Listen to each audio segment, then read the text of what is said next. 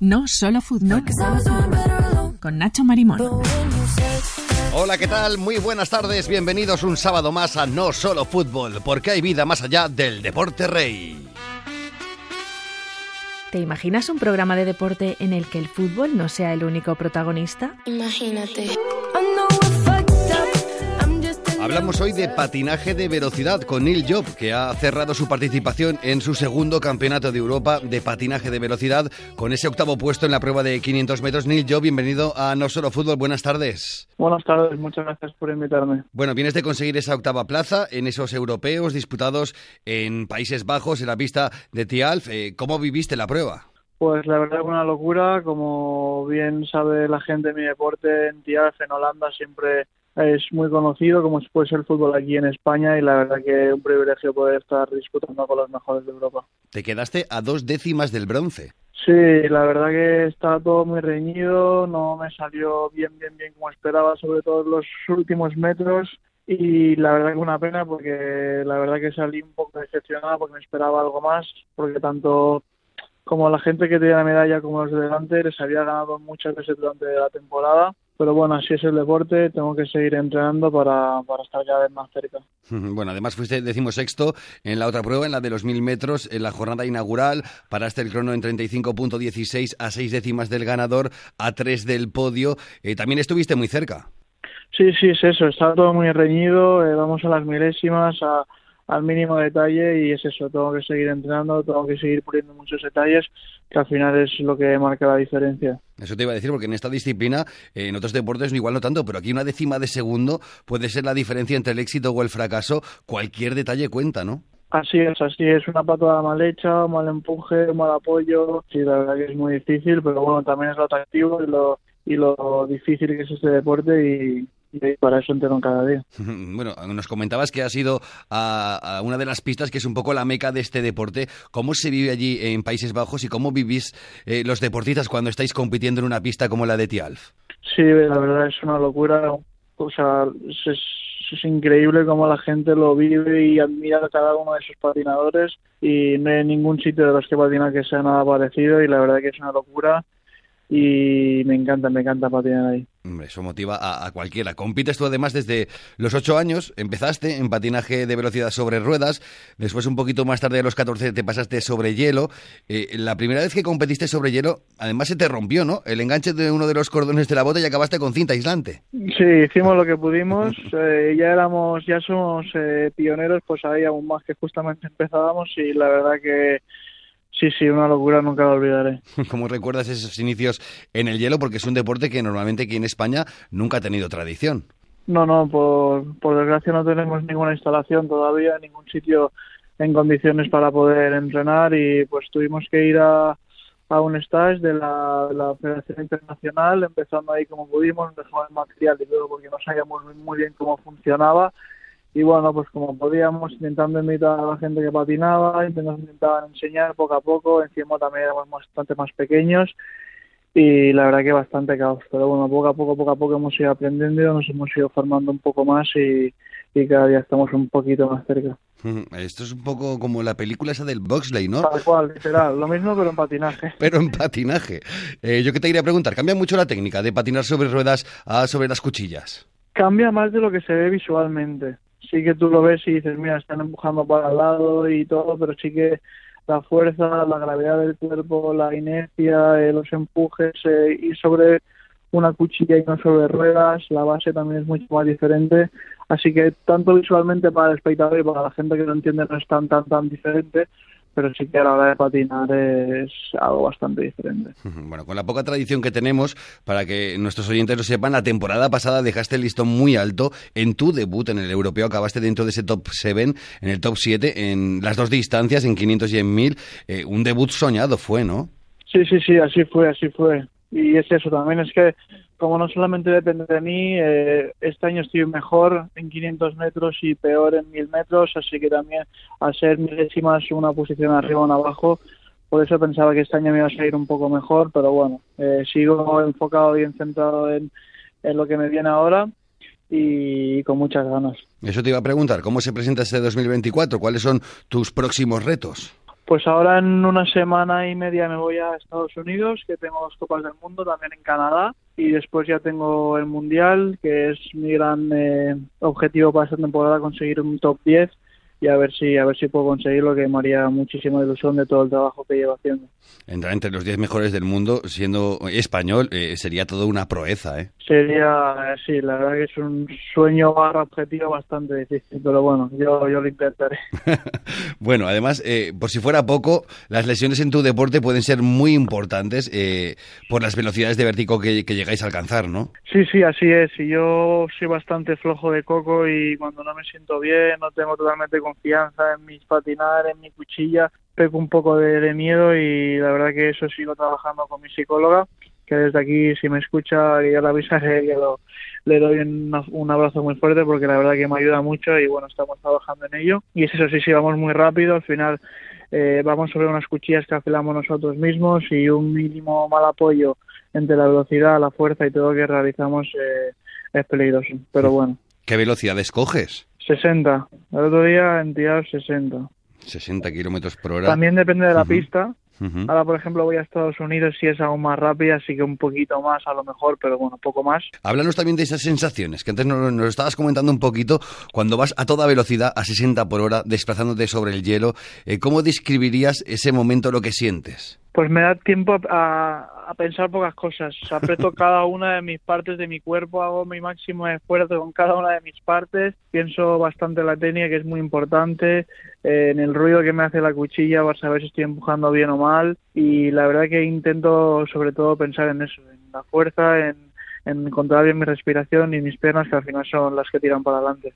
Simplemente escuchando el sonido de tu cuchilla, ya sabes si vas bien o mal puedo saber la manera en la que estoy empujando, la inercia que puedo llegar a, sentir con ese empuje.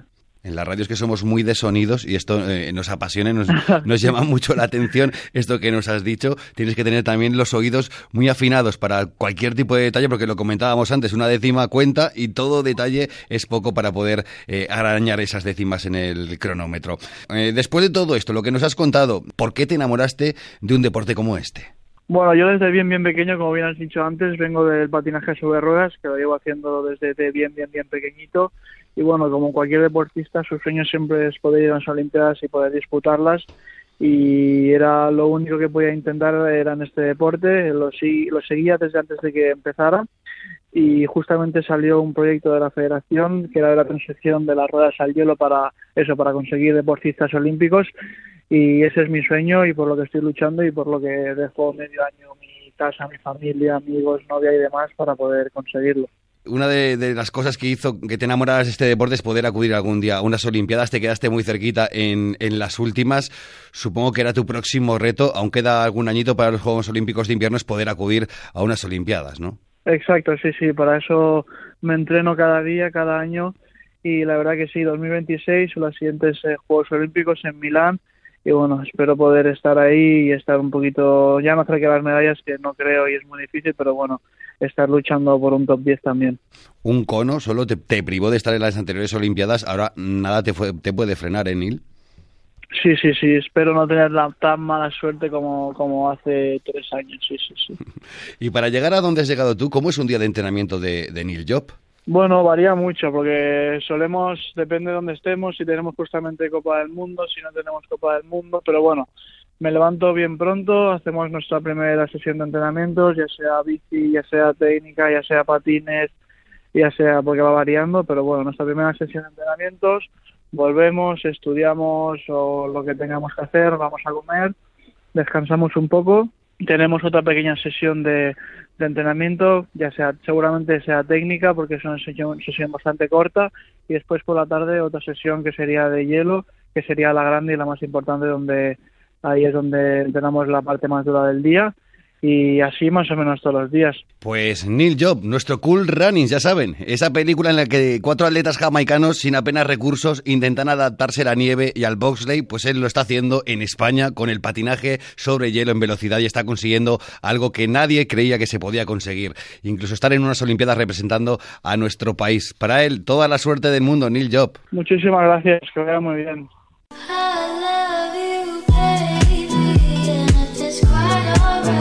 El banquillo de Patricia, fútbol femenino en Radio Nacional.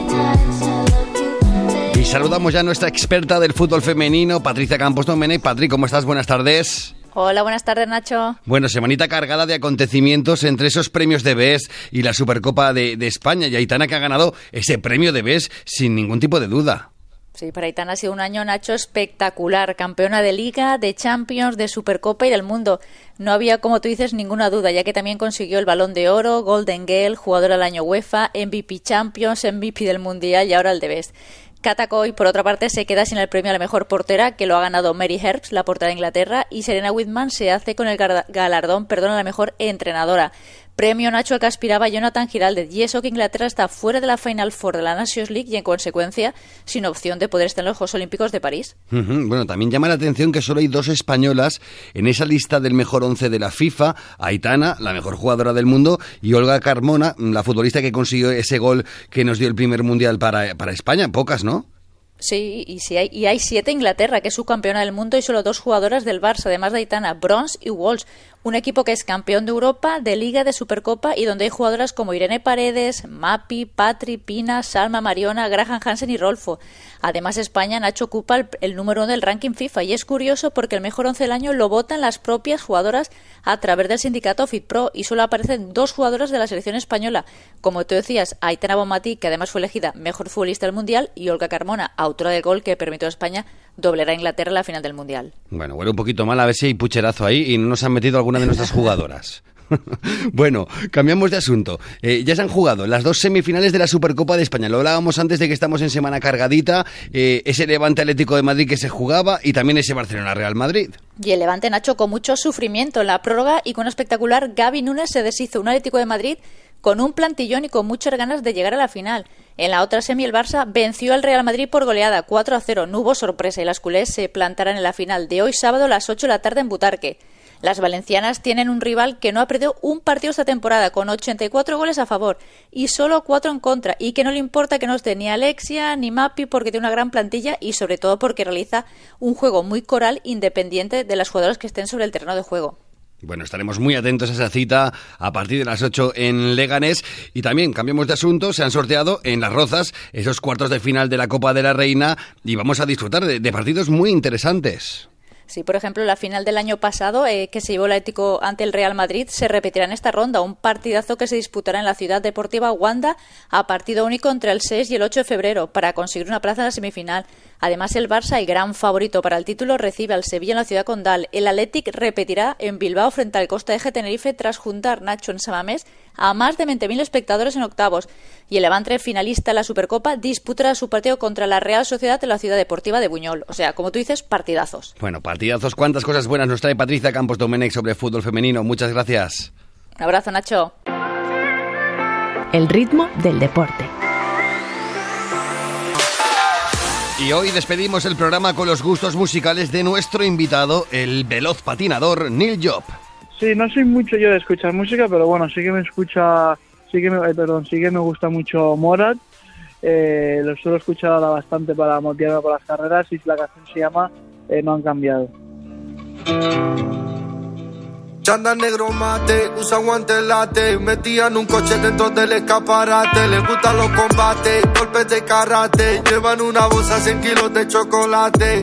Pues con Moral llegaremos al final de No Solo Fútbol, reciban un saludo en la parte técnica de Víctor Domínguez y de Nacho Marimón, ustedes sean felices y disfruten de la vida en compañía de la radio pública. No de frente, pago por delante, por dinero hacía lo que fuera al instante, coge la pelota, mete ocho mate y te mata solo pa' que no te maten. Cambia la matrícula, la pa' que se vinculan. Hacen 15 planos en una hoja cuadrícula. Tienen 10 vehículos, 4 de película. Y lloran por su madre, nunca por una ridícula. No han cambiado, todos tienen la misma meta. Que con la familia no te metas. Si no te vacía la vereta, la cara una vereta. Y no han cambiado, da la mano al que le respeta. Siempre con la mentalidad recta. Si no vuelas como una cometa y como una cometa, algunos volan. Vuelan como una cometa para el cielo. Cuidado que la calle por el dinero coge el cielo. Y de pequeño me lo decía siempre mi abuelo. Que el que se pase con la familia se daba pa'l pelo. La La verdad es que ya no hay consuelo. Se le remata cuando ya lo tiene en el suelo. Dice la verdad que ya no hay consuelo. El que me fallaba por el tiempo no lo anhelo. Mete tres trabajos, de fondo la luna. Cargan los paquetes, en la radio suena Osuna. Cruzan carretera, luces no hay ninguna. Quieren el dinero desde que estaba la cuna. Todos van a una, luego todo suma. Todos en la calle quieren ser número uno. Hacia la vereta, dos con careta. Tus ojos solamente ven una furgoneta. Cuidado, no te metas, ni comprometas. Que aquí si da la mano no firmar un contrato ha cambiado, todos tienen la misma meta. Que con la familia no te metas. Si no te vacía la vereta, la cara de una vereta y no han cambiado. Da la mano al que le respeta, siempre con la mentalidad recta. Si no vuelas como una cometa y como una cometa, algunos han volado. No han cambiado, todos tienen la misma meta. Que con la familia no te metas. Si no te vacía la vereta, la cara de una vereta y no ha cambiado. Da la mano al que le respeta, siempre con la mentalidad recta. Si no vuelas como una cometa y como una cometa, algunos han volado. Vuelan como una cometa para el cielo. Cuidado que la calle por el dinero coge el cero. Y de pequeño me lo decía siempre mi abuelo. Que el que se pase con la familia se la va para el pelo. La verdad que ya no hay consuelo. El que me fallaba por el tiempo no lo anhelo.